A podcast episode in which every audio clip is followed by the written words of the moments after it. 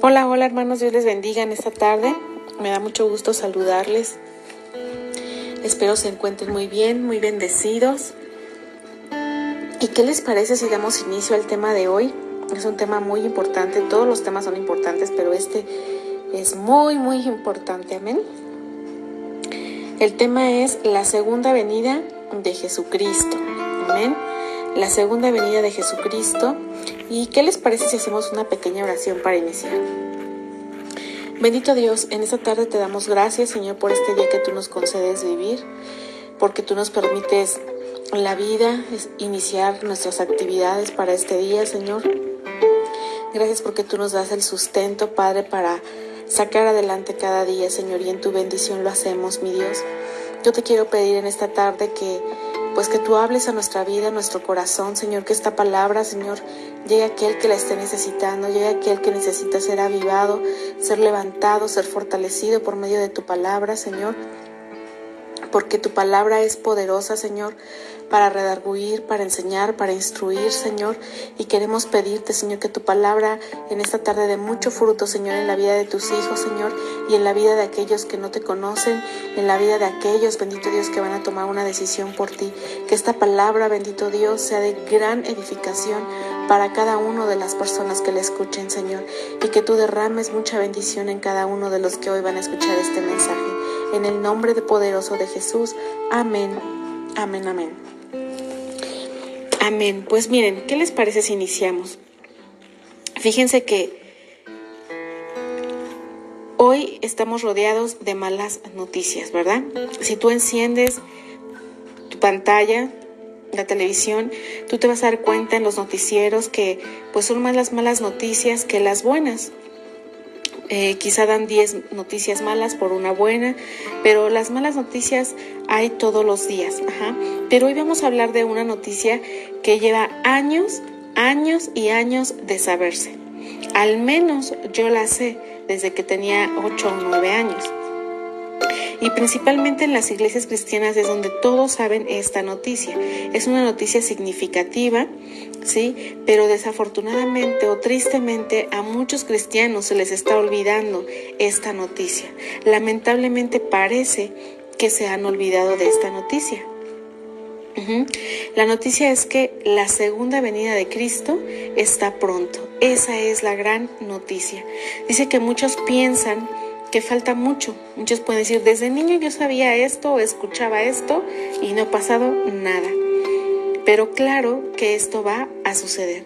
Ya está escrito, hermanos, ya está profetizado en la palabra de Dios y esto va a suceder y nadie puede impedirlo. El mensaje de hoy es despiértate, despiértate es verdad y esto va a suceder.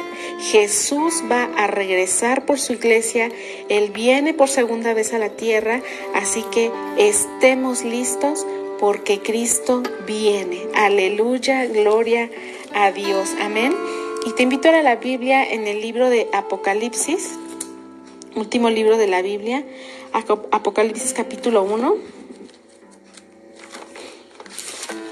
verso del 7 al 8 dice la palabra del Señor así, He aquí que viene con las nubes y todo ojo le verá, y los que le traspasaron y todos los linajes de la tierra harán lamentación por él, sí, amén. Yo soy el alfa y la omega, el principio y el fin, dice el Señor, el que es y era y el que ha de venir, el todopoderoso, amén. Vemos en el verso 7 dice, el que viene con las nubes, y todo ojo le verá. Y el 8 dice, yo soy el principio y el fin, el que es y era y ha de venir. ¿Sí? Estas dos palabras son palabras claves en estos dos versos. Viene y ha de venir. El Todopoderoso. Amén. Gloria a Dios por esta palabra. Nos habla de que nuestro Señor Jesús va a regresar. Amén. Entonces, vemos eh, tres hechos importantes eh, en la Biblia. ¿sí? El primero fue el nacimiento de nuestro Señor Jesús, que fue la primera venida de Dios, de Jesús, a esta tierra. ¿sí? Fue 109 veces, 109 veces fue profetizado su nacimiento en el Antiguo Testamento. Dice que el mundo celebra su, celebra su nacimiento, ¿sí? Y, y por eso se festeja la Navidad, se hace la, cena navideña, las familias se juntan y festejan y conmemoramos el nacimiento de nuestro Señor Jesucristo. creemos, la gente cree que vino el Hijo de Dios a nacer a esta tierra por medio de María eh, una virgen que fue tocada por el Espíritu Santo y entonces vino a nacer el Hijo de Dios a esta tierra. Amén. Ese es un acontecimiento importante que se celebra en el mundo y se paran actividades para celebrar esta fecha. La Biblia no nos habla exactamente que fue el 24 de diciembre, pero mira, nosotros debemos unirnos a ese festejo porque se está reconociendo, se está conmemorando que Jesús vino a nacer a la tierra, que el Hijo de Dios nació en esta tierra. Y eso es lo importante, que la gente reconoce este acontecimiento. Amén. Eh, el segundo eh, acontecimiento importante, perdón, ya le quité el sonido, discúlpenme. El segundo acontecimiento importante es eh, Semana Santa. Más del 90% del mundo saben del sacrificio perfecto que el Señor Jesús hizo en la cruz por la humanidad. ¿Sí? Lo saben y también se detienen las actividades y entonces se conmemora esta fecha importante y valiosa para los hijos de Dios. Amén. Eh, Semana Santa.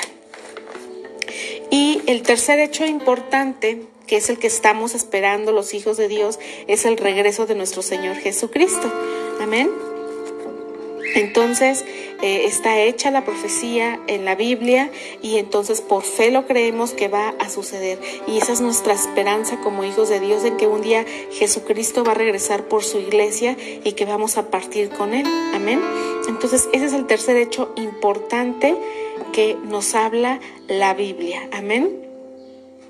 Así como su nacimiento fue profetizado, por ejemplo, en Isaías 7:14, el profeta Isaías ahí nos habla de que iba a nacer este niño, este bebé, y que su nombre iba a ser Emanuel. Emanuel significa Dios con nosotros. Y también habla que va a ser este, va a llegar por medio de una, de una mujer, de una virgen, y el nombre de ese bebé. Así como esta profecía que se dio 750 años antes de Cristo, también hay muchas profecías donde ahora nos habla del regreso de nuestro Señor Jesús, como esta que les acabo de leer en Apocalipsis 1, 7 y 8.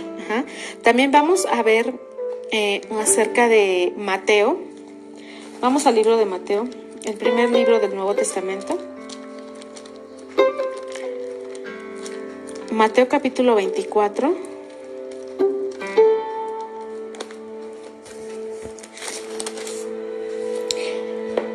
Verso 3. Mateo 24, 3 dice, señales antes del fin. Amén, se los voy a leer.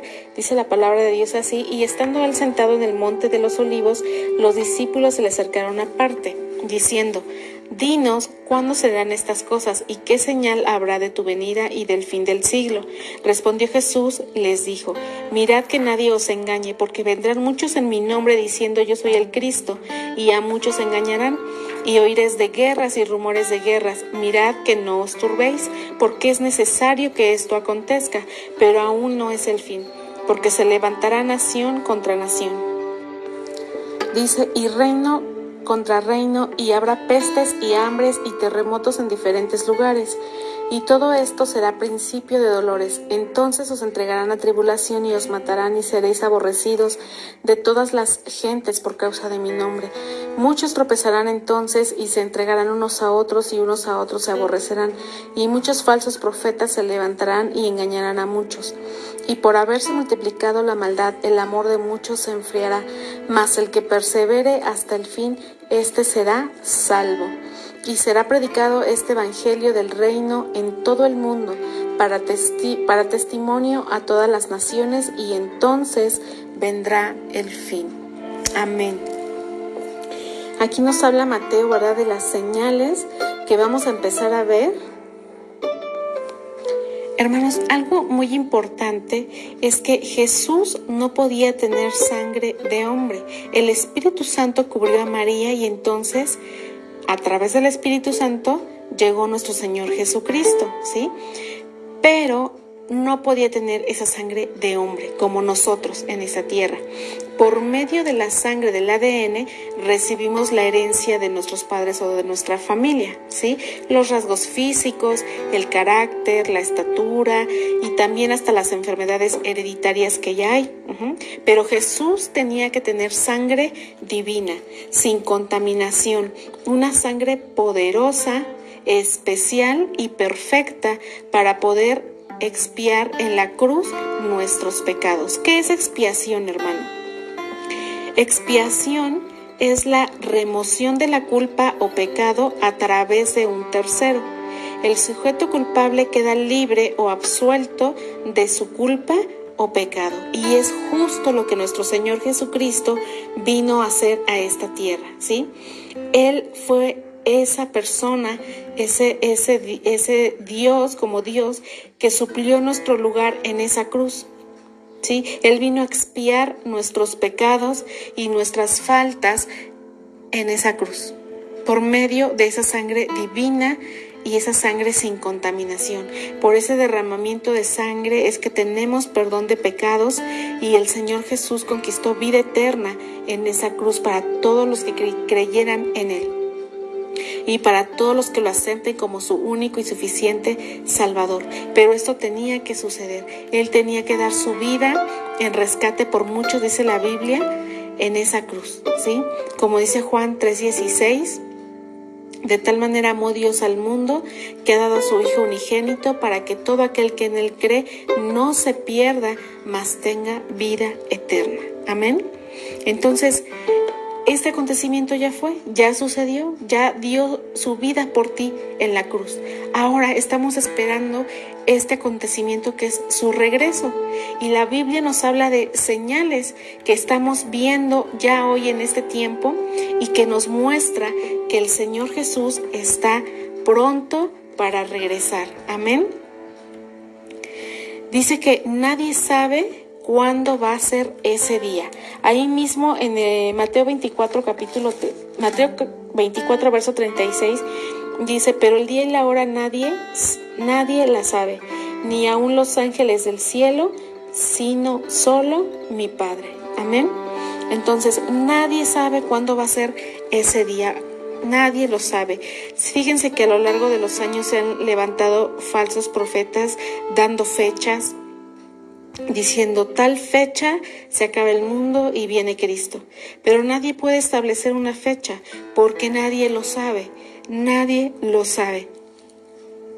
Muchos decían que era en el 2000, en el año 2000, después escuchó que era en el 2012 y etcétera.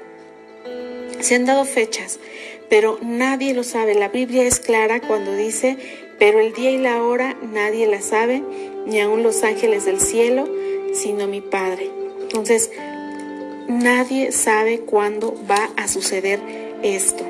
Amén.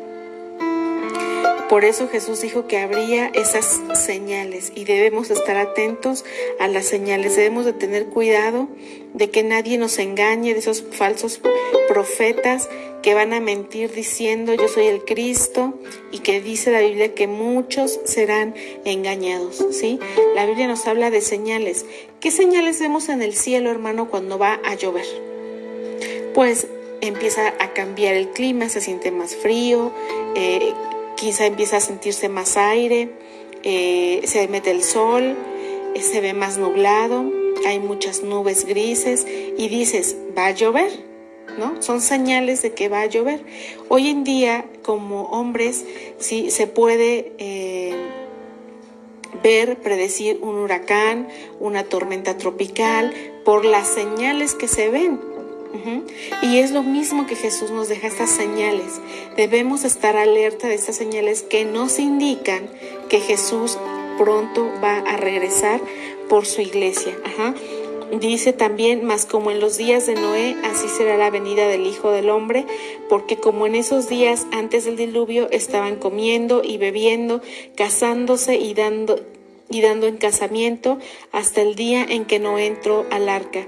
Y no entendieron hasta que vino el diluvio y se los llevó a todos. Así será también la venida del Hijo del Hombre. Entonces estarán dos en el campo, el uno será tomado y el otro será dejado. Dos mujeres, mujeres estarán moliendo en un molino, la una será tomada y la otra será dejada. Velad pues porque no sabéis a qué hora ha de venir nuestro Señor. Dice, pero sabed esto, que si el padre de familia supiere a qué hora el ladrón habría de venir, velaría y no dejaría minar su casa.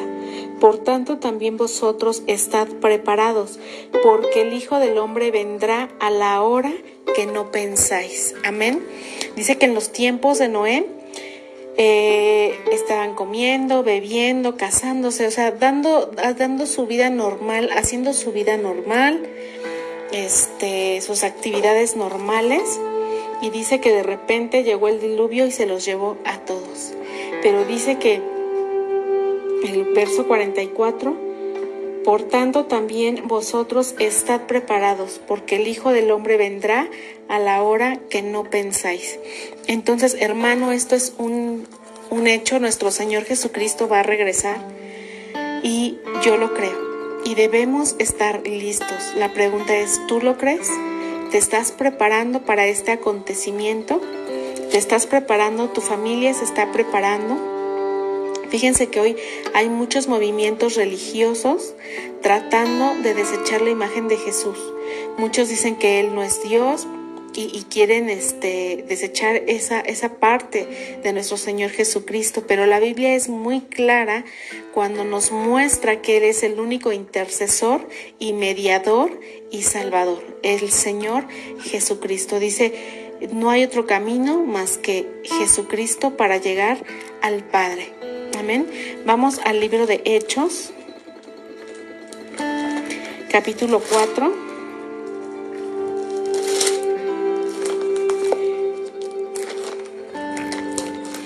Hechos capítulo 4, verso 12.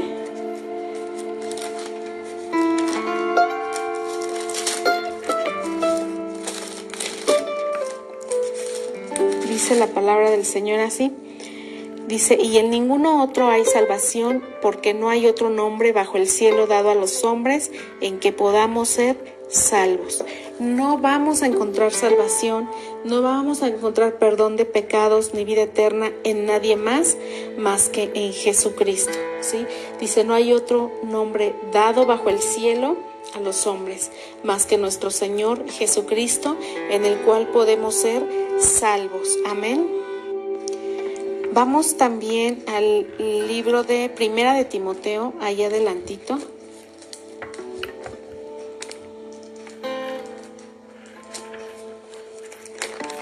Primera de Timoteo capítulo 2 versos 5 y 7.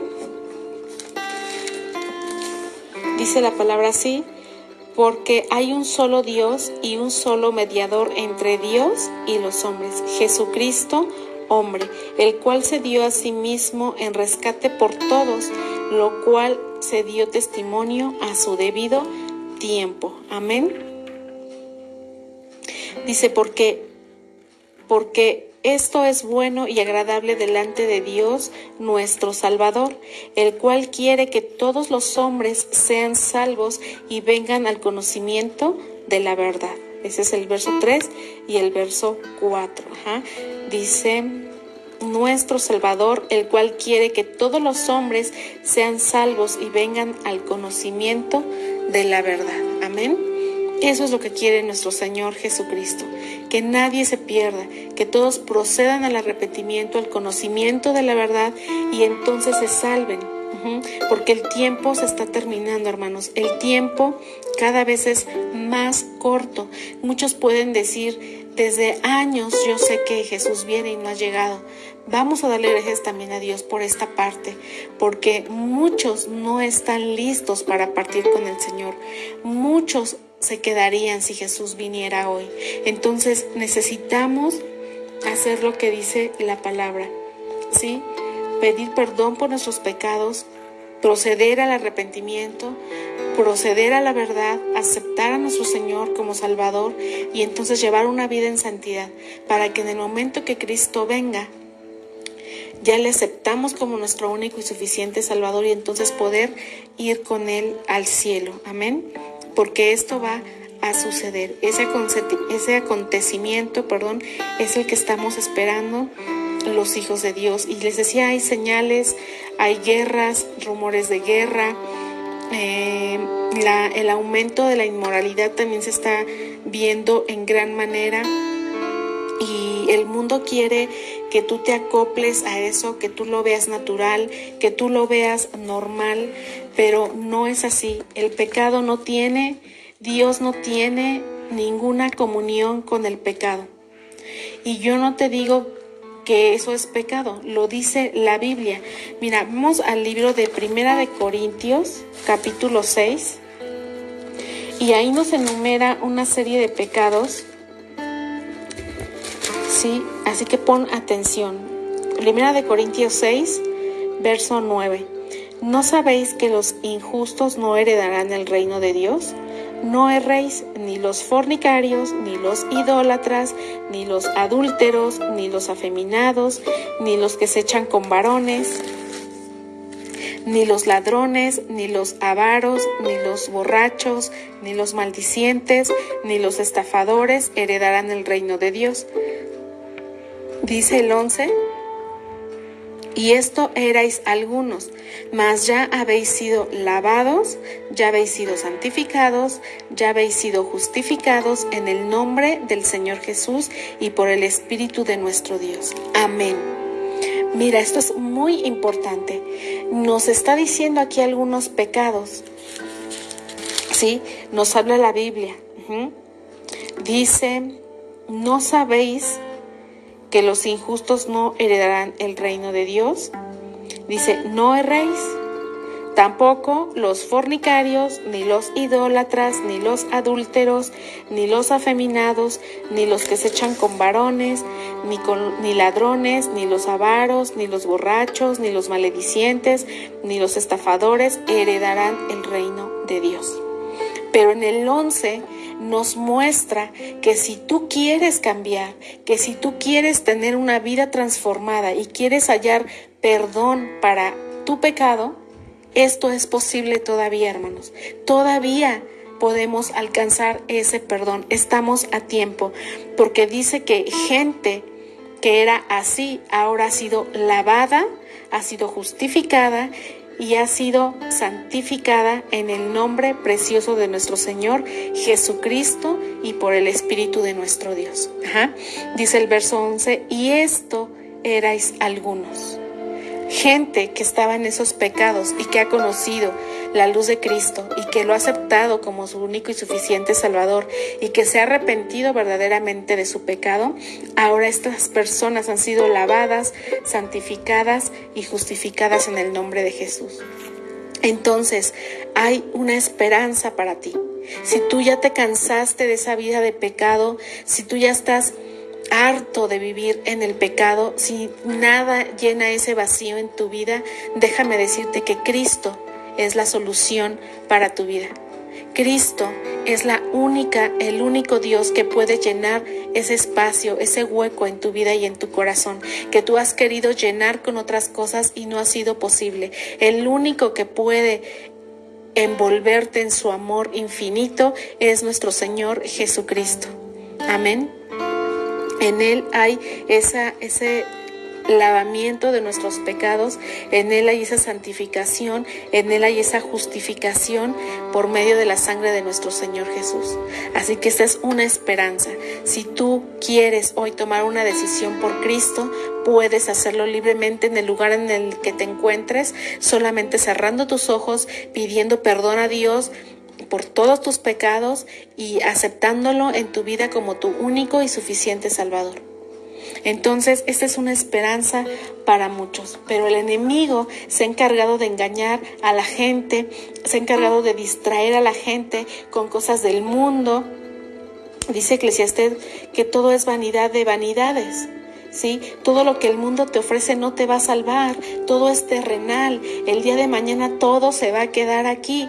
El día que Cristo venga y se lleve a su iglesia, todo lo material se va a quedar. No te vas a llevar tu casa, no te vas a llevar tu carro, no te vas a llevar el negocio, tu empresa, tus, tus lujos, eh, tus joyas, todo es terrenal. Todo eso es terrenal. No digo que sea pecado que lo tengas, porque Dios también bendice a sus hijos con cosas materiales. No es pecado que lo tengas. El problema es que la gente está poniendo su corazón y su amor en lo terrenal, en lo material. han estado haciendo una idolatría de todo lo material y se han olvidado de Dios, se han olvidado de que existe Dios y de que Jesús un día va a regresar. Ese es el problema. Y el enemigo tiene confundida a la gente y engañada a la gente con todas estas cosas mundanas para que no volteen a ver a Dios, para que digan, no necesito a Dios, tengo todo, mi familia está bien, eh, tengo dinero, tengo lujos, tengo viajes, tengo empresas, pero lo hace o están distraídos con esto para que no voltees a ver a Dios, para que digas, no necesito a Dios, pero no es así. Si tú verdaderamente eres inteligente, busca primero el reino de Dios y su justicia y todas las cosas os serán añadidas, dice su palabra primer lugar, pon a Dios en tu corazón, en tu vida, que Dios sea el primer lugar y todo lo demás Dios te lo va a dar. Pero el enemigo está engañando a las personas porque el tiempo se le está acabando y él quiere ganar almas para él. Otro ejemplo que vemos en la Biblia fue el de Sodoma y Gomorra. El pecado creció, aumentó y entonces dice que Dios ya no pudo con esto, se molestó y entonces destruyó estas ciudades. Dice que del cielo llovió fuego y azufre y todos fueron consumidos, porque no había quien no pecara, ni uno hubo quien no pecara. ¿Sí? El pecado aumentó en la vida de todos aquellas, aquella generación, aquellos hombres, y entonces fueron destruidos. Amén. Entonces la Biblia condena el pecado. Dios ama al pecador, pero no tiene comunión con el pecado. Amén. Tanto Dios ama al pecador que vemos aquí en Primera de Corintios que dice, y esto erais algunos, mas ya habéis sido lavados, santificados y justificados en el nombre de nuestro Señor Jesús. Dios ama al hombre, Dios ama al pecador, pero el pecado lo aborrece. El pecado Dios lo condena y lo aborrece. Entonces debemos de vivir en santidad delante de nuestro Dios. Amén. Y como cristiano, como hijo de Dios, no te adaptes ni llames normal al pecado que estás viendo en el mundo. No te adaptes ni lo veas normal, porque eso es obra del enemigo para ganar gente, ganar almas y que no conozcan a Dios. Otra señal es el, el tema vulgar, la inmoralidad que vemos en televisión, en el cine, en el periódico, en revistas, mucha fornicación, mucho adulterio. Hoy es muy fácil que los jóvenes tengan relaciones con una pareja, con otra, con otra, con otro y no pasa nada. Pero dice que la fornicación es pecado delante de Dios, el adulterio es pecado delante de Dios. Hoy la fidelidad se está perdiendo en los matrimonios y entonces es muy fácil decir ya no te quiero, ya no me gustas, conocí a otra persona, el divorcio y tan tan. Pero esto no le agrada a Dios. Amén. Dice, Dios nos dice, cuídense, cuídense de lo que hay en el mundo. Lo que sostiene a una nación es la buena moral. La nación está formada por familias y el enemigo hoy en día está atacando a las familias. Las familias están siendo amenazadas. Se está perdiendo el orden de, Dios. ¿sí? Se está perdiendo eso porque el enemigo está incluyendo esos malos pensamientos, esas malas decisiones, esas aberraciones que estamos viendo hoy en día.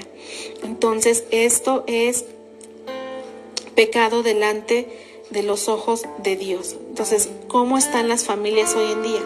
¿Cómo está tu familia hoy en día? No pueden adaptarse, no podemos adaptarnos como familia y, ver como normal y como permitido y como libertad lo que se está permitiendo en este tiempo. Dios nos ha dado la libertad para elegir, pero una cosa es libertad y otra cosa es libertinaje. Dice que todo nos es permitido, pero no todo nos conviene. Entonces debemos tener esa sabiduría para identificar lo que te conviene y lo que te ensucia, lo que te ensucia, lo que te mancha delante de Dios. Otra señal que estamos viendo son enfermedades eh, como cáncer, ya cáncer muy avanzados que vemos en diferentes partes del cuerpo, eh, que lleva a, la muerte a muchas personas, enfermedades raras, estamos saliendo de una pandemia que nos llevó año ya casi año y medio de estar encerrados, eh, cuidándonos, protegiéndonos de esta situación. Y gracias a Dios, porque aunque muchos han sido contagiados, Dios les ha dado la victoria les ha, les ha guardado la vida. Otros han tenido que partir. Pero son enfermedades que son señales también en los últimos tiempos. Otras señales, hambre, sequías, la tierra no está produciendo el alimento. Otra señal son los terremotos, en varios países se ha hablado de terremotos fuertes. Entonces son señales, hermano, que, que la Biblia nos habla, que, que nos alerta, que, que si tú pones atención de verdad en cada señal que estamos viendo en este tiempo, de verdad que si ponemos atención, entonces todos los días estaríamos de rodillas clamando a Dios que el día que Cristo venga podamos partir con Él. Clamando a Dios porque nos guarde y nos limpie y nos santifique de todo pecado. Nos estaríamos a cuentas con Dios cada día, cada día, velando en oración, velando, velando, para podernos ir con Él. Ya lo leímos. Dice, andarán dos en el campo y uno será tomado y otro será dejado. Dos mujeres estarán en el molino, una se llevará y otra se quedará. Entonces, hermanos, esforcémonos por ser de los que se van a ir, de los que se van a ir. Amén.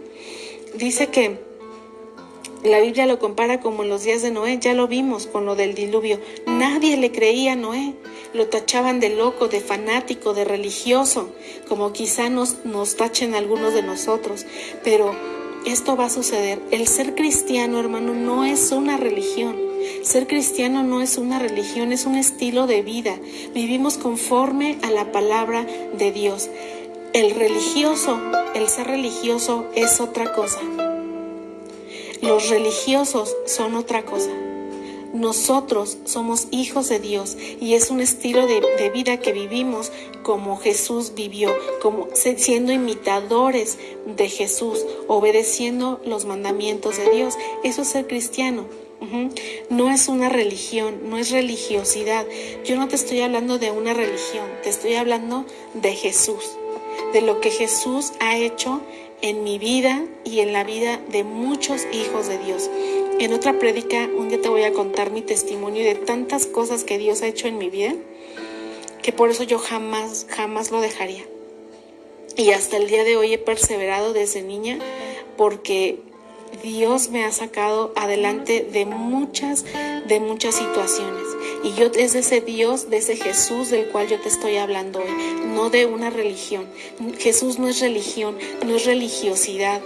Hoy en día muchos dicen, es que yo no quiero ser cristiano o no voy con los cristianos porque son aburridos, porque no te puedes poner un pantalón, no puedes usar aretes, no te puedes maquillar, este, tienes que usar faldas hasta los talones. No, no, no, no, no.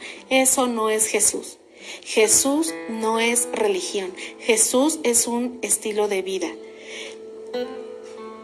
aquellos cristianos que señalan, que condenan y atacan a los demás son religiosos. Esos ya cayeron en religiosidad. Eso no es ser cristiano.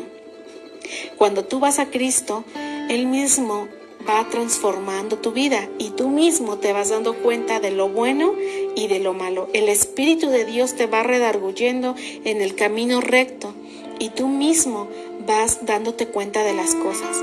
Jesucristo te va santificando, te va justificando y te va lavando y te va puliendo y te va formando de acuerdo a lo que es Jesucristo.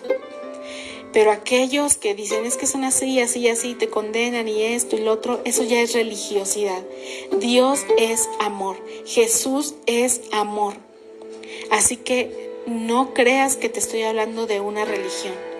Eso es religiosidad. Yo te vengo a hablar hoy de un Jesús vivo, un Jesús amoroso, un Jesús que resucitó, que ahora está en el cielo, que dio su vida por ti y que va a regresar por su iglesia. Es de lo que yo predico hoy en día, no de religiosidad, porque la religiosidad ha hecho que muchos se alejen por esas personas religiosas que lastiman a otros.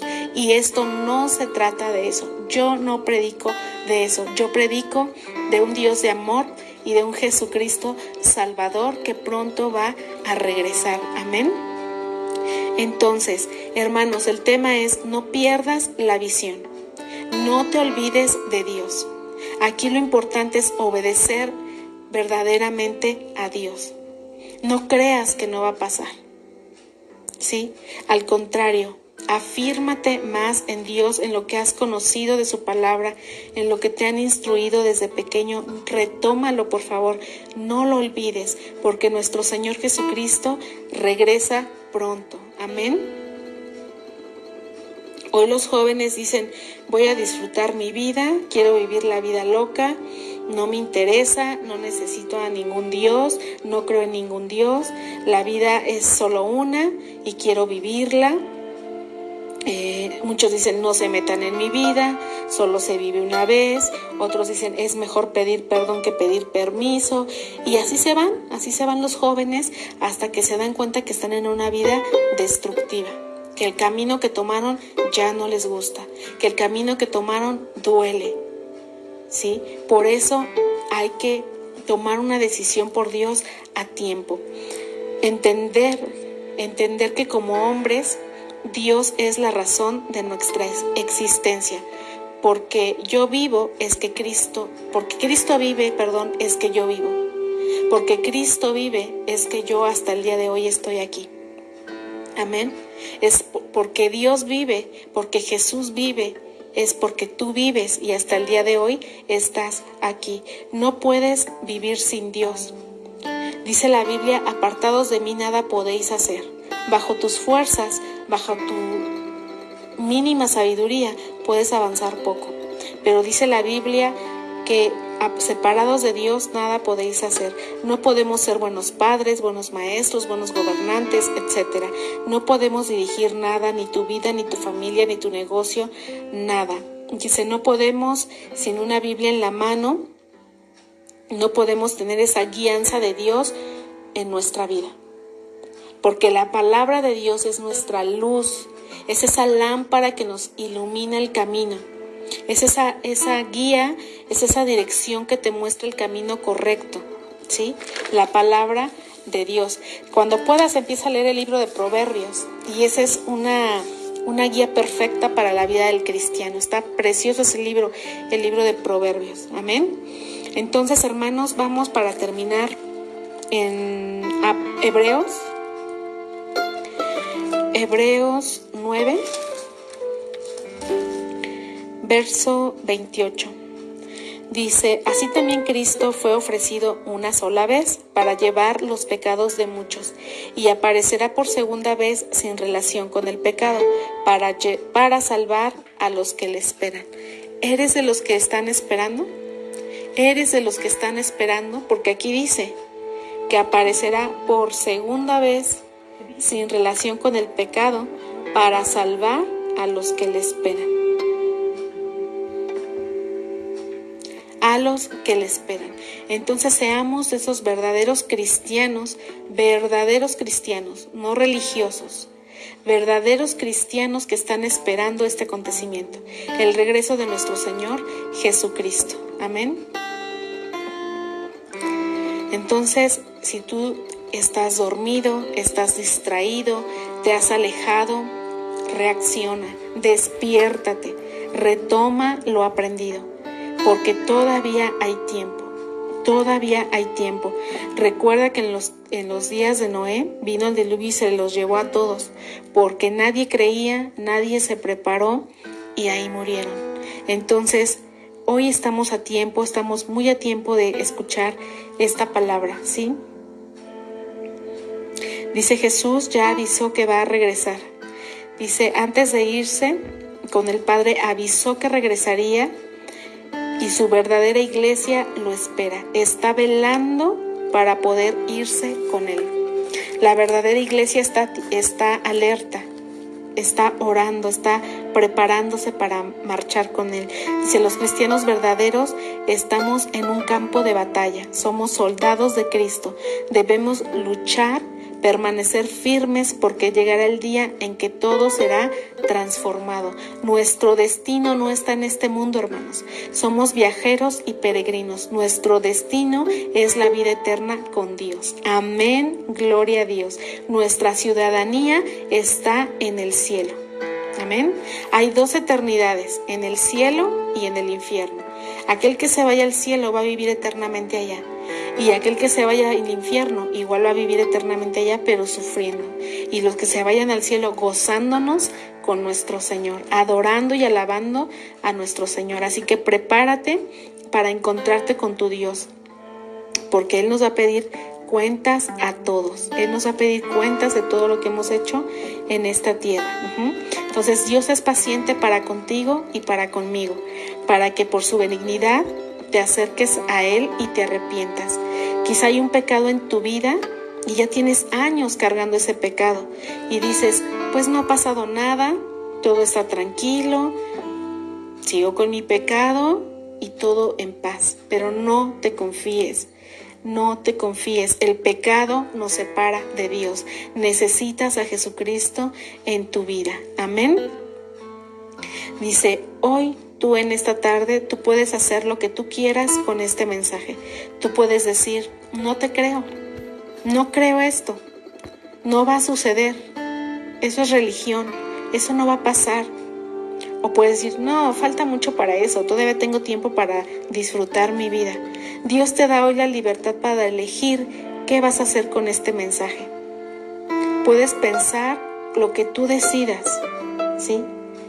Pero Dios no obliga a nadie. El día de mañana tú no vas a poder decir, no lo sabía, no estaba enterado, nunca me lo predicaron. No lo vas a poder decir. ¿Sí? Dios hoy nos anuncia, he aquí vengo pronto y mi galardón conmigo. Amén. Entonces, este es el tema importante de hoy. Esa es la noticia, que ya hay señales de que nuestro Señor Jesucristo regresa pronto. ¿Y qué nos toca hacer? Prepararnos, estar listos para ser de los que vamos a irnos con Él. Amén.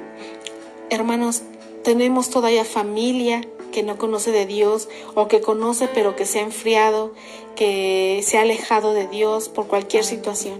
Empecemos de verdad a orar por ellos Empecemos a orar por ellos para que todos podamos irnos con nuestro Señor Jesús. Amén.